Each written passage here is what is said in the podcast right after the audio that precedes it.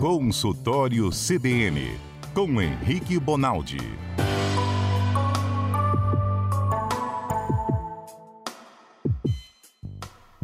Doutor Henrique Bonaldi, excelente tarde para você. Alô? Alô, me ouve, doutor? Ah, agora eu te ouço. Tudo bem, Aurélio? Boa ah, tarde para todo mundo. Boa tarde, prazer falar com você mais uma vez. A gente tem, como sempre, né, nossos ouvintes muito participantes, sempre com muitas dúvidas. O senhor sempre nos atendendo tão bem, falando tão bem a língua do povo, mas eu vou mudar o protocolo aqui, porque estávamos conversando antes do senhor entrar no ar. E Zé Carlos Schaefer falou que na semana passada queria ter feito uma pergunta, só que CBN Cotidiano estava com muitas outras perguntas para o doutor Pop, doutor Henrique Bonaldi, que ele, ele, não deu para fazer a pergunta. Aí ele falou assim: será que a gente perdeu o ah. time? Não, não perdeu o time. E ele vai fazer a pergunta, começar a, o, o, nosso quadro hoje com a pergunta do estúdio. Pode ser? Claro, vamos nós, vamos nós, Carlos. Você tá bom? Tudo bem, doutor, tudo certo. É, eu fiz uma pergunta semana passada. Fez também. Mas não era. Ele queria fazer mais uma. Fazer. Isso aí. Não, doutor, é que eu estava comentando aqui com os meninos no intervalo. Da... A minha pergunta era a seguinte. É, na semana passada morreu o filho do Abílio Diniz, João né? Paulo Diniz. João Paulo Diniz. É, ele era super atleta, mas tinha um problema cardíaco, né? E ao que as informações aí trouxeram, ele sofreu um infarto fulminante. A minha pergunta era justamente essa. Se no caso dele ele já tinha problema cardíaco, né? Então era uma coisa que eu imagino que havia a possibilidade mesmo disso acontecer.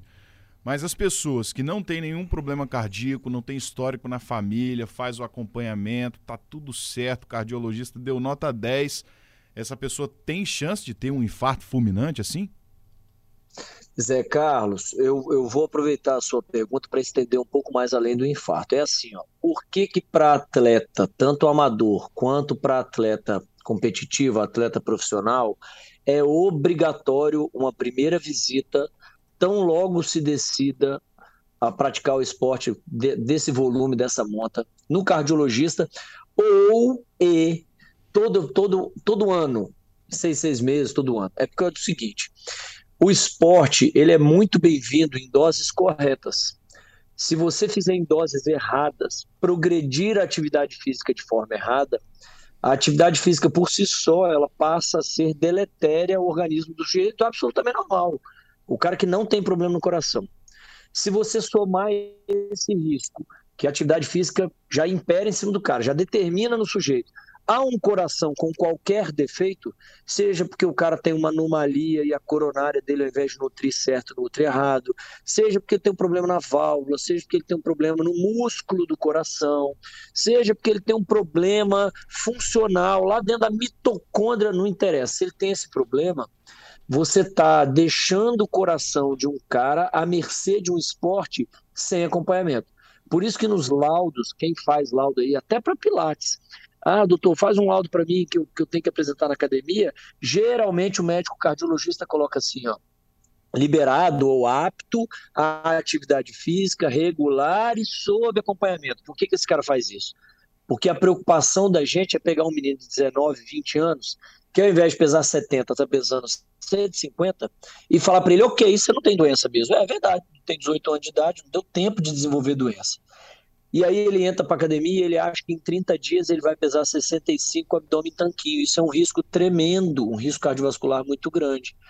Então, mesmo indivíduos com coração normal, isso precisa ficar muito claro. Você está se propondo a fazer uma atividade física regular, com o objetivo de treinamento cardiovascular, precisa passar num médico decente seja ele o cardiologista, seja ele o bom clínico, para que ele faça o, o, mínimo possível. E Zé Carlos, posso falar, é um negócio bobo, na maioria das vezes, né? Uhum. É assim, ó, escute o sujeito, examine o sujeito e peça ou um ecocardiograma e ou um eletrocardiograma. Acabou.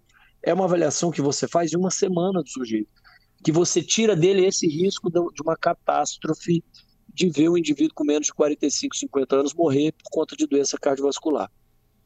Doutor, mas também tem muita gente também que vai até o médico, pede esse, esse laudo, essa avaliação e depois nunca mais aparece no médico, né? Isso, tem. Por isso que eu, pelo menos, né, e a grande parte dos cardiologistas que eu conheço, a primeira avaliação é aquela que você cerca o sujeito, é aquela que você amarra ele. Então é a primeira avaliação que você, pelo menos, isenta ele de um grande risco. Por isso que na primeira a gente pede esses exames, né, ecocardiograma, eletro, às vezes pede o Holter, pede o teste ergométrico, que é aquele da esteira. O que você está fazendo no teste de esteira? Você está imitando o que ele vai ter de gasto. Só que no ambiente controlado, medindo pressão a cada dois minutos, vendo como é que está o eletro, que frequência que o cara sente, mostrando para ele uma escala de cansaço para ele falar se ele está cansado ou não. Então a primeira é a grande consulta, vamos, vamos pensar assim, mas não isenta do sujeito fazer consultas periódicas e regulares, não. É, doutor, e é, a importância disso, né, que eu já vi um caso específico, por exemplo, de um amigo que praticava esporte, assim, normalmente, né, aquele atleta de final de semana, e aí alguém falou, cara, você já foi no cardiologista? Porque assim, é bom, né? Ah, tá bom, eu vou lá. E aí depois dos exames o cardiologista falou assim, ó, oh, meu amigo, você tem um problema que você não pode correr nem para atravessar o, a faixa de pedestre. Era um problema específico lá que ele tinha no coração, ou seja, as atividades físicas Carlos. ele tinha que passar a ser muito controladas, ou seja, ele estava correndo um risco, né, de não saber que ele tinha esse problema. Ô Zé Carlos, vocês vão lembrar do, do cara do São Caetano, vocês lembram disso? 10 anos atrás, 12, Serginho, 15 né? anos atrás. Isso, aquele cara, salvo engano, e, se eu tiver enganado, vamos usar ele como exemplo, só ilustrativo para a gente entender. Existe uma doença, e é por isso que você faz ecocardiograma, eletro, examina o cara, põe o esteto no peito dele. Existe uma doença que é uma doença que fica silenciosa por anos se o sujeito não for um praticante de, de esporte, se ele não for um cara estressado, se ele não fizer o coração dele bater mais rápido que deve, que é uma doença que determina que na hora que o coração contrai para injetar o sangue, esse sangue não sai. Ela chama de cardiomiopatia hipertrófica. Essa santa dessa doença é um negócio muito fácil de dar diagnóstico e boa parte da população que tem a doença não sabe que tem. Existe estudo mostrando que mais da metade de quem tem a doença não sabe que tem. E qual é o risco? É na hora que esse cara aumenta muito o trabalho cardíaco dele, na hora que ele aumenta a pressão, na hora que ele aumenta a frequência, que é quando ele está fazendo atividade física. É simples assim, o coração era para bombear, sei lá, 100 ml para cada bombada que ele dá, lá pelas tantas ele consegue bombear só 10, porque o coração fecha a via de saída que a gente chama. É uhum. como se você obstruísse a bomba que você tem dentro do seu prédio, dentro da sua casa não sai água. E isso quer dizer falência imediata. Ele infarta, ele tem. Na hora ele desmaia e na hora ele faz uma parada cardiorrespiratória. E você não tira o sujeito a não ser se tiver aquele cardiodesfibrilador, que na época do negócio do São Caetano deu um, deu um pau danado, mudou a regra para um monte de local desse. Agora, X mil pessoas, eu tenho que ter um aparelhozinho chamado DEA, que é um desfibrilador elétrico e automático. Então, nada mais é do que conduta para esse tipo de gente que nem sabia que tem a doença. E é um, e é um diagnóstico, Zé Carlos, mole para nós. Não precisa de ressonância, não precisa ir para cateterismo, nada desse trem. Você faz um ecocardiograma beira-leito do cara, você sabe que o cara tem. Então, deixar de investigar é burrice. Eu, ô Zé Carlos, se você me permite, só para você ter ideia, antigamente chamava de coração de atleta. O que, que é o coração de atleta? É o cara que inadvertidamente vai fazendo atividade física e ele vai tornando, igual ele fica um bíceps forte, ele vai tornando o coração forte. Uhum. Só que esse coração forte, se ele cresce de maneira inadequada, com descontrole na atividade física, ele gera para o sujeito o primeiro passo para a insuficiência cardíaca. Igualzinho é seu bíceps. Se você fizer força no bíceps, ele vai ficando maior, maior, maior, até que seu braço, uma hora, ele cai ele não aguenta, ele tem uma lesão de tendão, ele tem uma lesão de músculo, entra em fadiga. É a mesma coisa no músculo cardíaco. E existe um tipo de arritmia chamada fibrilação atrial que é muito comum em atleta que faz atividade física e inadvertidamente, ou seja, sem acompanhamento, sem orientação. Então tem risco de infarto, tem risco de insuficiência cardíaca, tem risco de arritmia. Então, e, e olha que paradoxo, olha que legal, Aurélio, olha que legal, que eu tô puxando a sardinha, né? Eu sou cardiologista, adoro esse trem. Olha que legal é, é, a mesma atividade física que nós estamos falando aqui há 10 minutos, que faz mal se a gente não fizer do jeito certo, é a atividade física que tira esse mesmo cara do limbo. Olha que massa. Fui eu lá, Henrique Bonaldo, 40 anos, não tenho doença, esqueci de fazer meu eco, meu eletro, não passei pelo cardiologista, fui fazer atividade física, lá pelas tantas descobri que eu tinha um problema na válvula, meu coração está igual uma moringa dentro do peito. Ai, meu Cristo, eu tenho diagnóstico de insuficiência cardíaca. Como é que trata isso? Um dos pilares, um dos, pila um dos três do tripé do tratamento de excelência no mundo para essa doença é atividade física. Olha que coisa fantástica. Qual é a diferença? É a dose. O que separa remédio e veneno é a dose. A atividade física é a mesmíssima coisa. Quem faz por recreação tem muito menor preocupação. Mas você aí que tem um alvo de se tornar um X Ironman da vida aí, meu irmão, passa no cardiologista, porque você pode estar tá tirando a dose do remédio passando a ser uma dose de veneno. Dá mole não. Doutor, vamos às dúvidas dos nossos ouvintes, já que falou em futebol.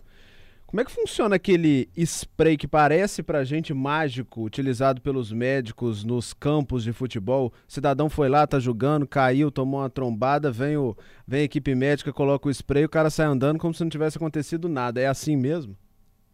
É, é assim e é um negócio fantástico. É, é eu estava lendo um pouco a respeito disso. Eles chamam, aliás, de spray mágico, né? O mundo vulgar chama de spray mágico. É o seguinte, vulgar no bom sentido, viu? O mundo é, leigo é o seguinte: qual é a teoria daquele negócio? É um negócio muito legal. Isso é, era usado na década de 80, 70, era usado o éter na época, e aí parou de usar porque o éter o trem pega fogo, é volátil demais. Aquele trem, se você cheirar, dá um barato danado, então parou de ser usado. Mas qual é o racional em torno daquilo? Na hora que você tem um tostão, uma lesão, um entorse, um qualquer coisa no esporte desse, imediatamente naquela região tem muita dor e muito vaso pocado, estourado vasinho de sangue, fininho. E aquilo vai gerar, depois do esporte, mais dor por conta da inflamação. Então, imediato é lesão vascular imediata de pequenos vasos e dor. E lá para frente, essa lesão de pequenos vasos vai encher aquilo, vai ficar com inchaço, com edema, e aquilo vai inflamar e você vai ficar uma semana mancando porque você tomou um tostão. Qual é o racional daquilo? Na hora que aquilo acontece, o cara vem com aquele spray que nada mais é do que um gelo em spray. Vamos pensar assim: ele gera um frio local danado. Aquilo gela a pele do sujeito. O que, que faz na hora que gela? Primeiro, aquele vazio que contrair, que pocou, ele vai contrair. Nós temos no, em cada vasinho de sangue nosso uma camada que é músculo, que é capaz de deixar o vazio mais aberto e mais fechado. Basta você ver quando você enfia a mão dentro de uma bacia de gelo para pegar a cerveja no fim de semana, quando você levanta a mão, ela está branca, branca, branca. O que, que aconteceu? O vasinho fechou e expulsou o sangue da sua mão. É isso que você faz na hora. Você expulsa o sangue que lá na frente, meia hora, 40 minutos, dois dias depois, ia ficar com aquele inchaço. Então você diminui o tamanho do inchaço naquela hora. E a outra coisa é que a fibra, a, a, a fibra que leva a informação está gelado na minha pele, ela se confunde com a fibra que leva a informação está doendo na minha pele. Então, qual é a sacada? Passa o gelo, seu corpo vai se confundir, vai deixar de sentir a dor e passar a sentir o frio. Mole para nós. Eu inventei um negócio super simples que acaba com a dor imediatamente, porque confunde o seu cérebro, porque chegam as duas informações ao mesmo tempo, e o cérebro prefere olhar para o frio do que para a dor e eu inibo a quantidade de inflamação que vai ser gerada, porque eu não deixo aquele vasinho que estourou, aquele vasinho que lesou um pouquinho vazar tanto sangue, porque eu contraio ele. Pronto. Perfeito. E doutor, já que falou em dor, o cidadão quando tá caído lá deve sentir uma dor danada, o senhor já disse, nesse né? spray, se for mágico mesmo, como o senhor também disse, deve funcionar. Mas quando a gente sente dor, que não é uma pancada, não é nada que você tem ali a causa claramente identificada, isso é um sinal do organismo que tem alguma coisa errada por dentro, que tem alguma coisa que precisa ser investigada, que tem algo escondido e a gente não está conseguindo ver? Sempre, sempre. Para quem está nos escutando aí, dor não é normal. O cara que tem dor, ou ele tem um diagnóstico, Aurélio, para ele saber o que, que ele precisa tratar, qual é o exame que ele precisa fazer, qual é o acompanhamento, ou ele precisa ir em busca do diagnóstico. Dor é um trem que ninguém sente à toa, nem que seja para o final da investigação, o caboclo falar para você assim: você não tem absolutamente nada orgânico, essa dor está na sua cabeça. Ótimo, vamos tratar a dor que está só na sua cabeça. Então tem, tem a gente chama isso de somatização. Tem gente que tem somatização? Tem, 2.314 milhões de pessoas. O cara que está passando por um estresse, a mulher acabou de brigar com o marido, é aquela dor de cabeça que ela, que ela sempre tem quando ela tem um problema. Ótimo, aquilo não é câncer, aquilo não é AVC, você não sangrou a cabeça, nada disso. Mas precisa ser tratado, acompanhado. É, dor é sinal sempre de alerta. Você nunca vai ver um doente chegar no pronto-socorro e falar assim: estou com dor, e ele ganhar uma ficha para ser atendido para daqui quatro horas e meia. Ele provavelmente vai passar na frente de muita gente, porque dor sempre é um sinal de gravidade. E, e existe um negócio, Aurélio, que, é, que é, é, interessante, não vou falar muito legal, porque é, é muito ruim na medicina, que é um negócio chamado dor referida. O que, que é a dor referida? É assim, ó. É, isso é muito comum no infarto, muito, muito, muito. Estou eu aqui com uma dor que a gente chama de epigástrica, que é aquela dor na boca do estômago. Coincidiu de eu acabar de comer uma feijoada e eu tô crédulo em casa, eu tô crente, eu tenho certeza que é uma dorzinha de estômago. O que estava acontecendo, Aurélia? A parede inferior do coração, a parede que entra em contato com o diafragma, que deita em cima do diafragma, que é aquele músculozinho que separa o abdômen do tórax, hum essa parede, quando ela infarta, ela dá exatamente essa dor. Então, os infartos de dor epigástrica, eles geralmente são mais graves, uhum. porque o sujeito lerda mais para chegar no hospital, porque afinal de contas é só uma dor de estômago. Então, dor, moçada, nunca é um trem que. É... Quando a gente falou de infarto, há meses atrás, eu disse isso para. O Adalberto estava no dia, eu acho. Falei, gente, ó, dor, dor no peito é assim, ó. Primeiro vai no médico, depois sente a dor. É nessa velocidade. Você não pode ficar sentindo dor no peito nem dois minutos dentro de casa. Primeiro vai no médico, depois sente a dor. Porque ele precisa ver você. Então, dor é um negócio sempre que deve ser valorizado e nós ainda temos esse problema. Tem hora que você tem dor por um negócio que está acontecendo em outro órgão. Você tem uma dor no braço que era infarto. Você tem uma dor lá na ponta do pé que era sua lombar que estava com problema. Então, isso existe e precisa ser investigado.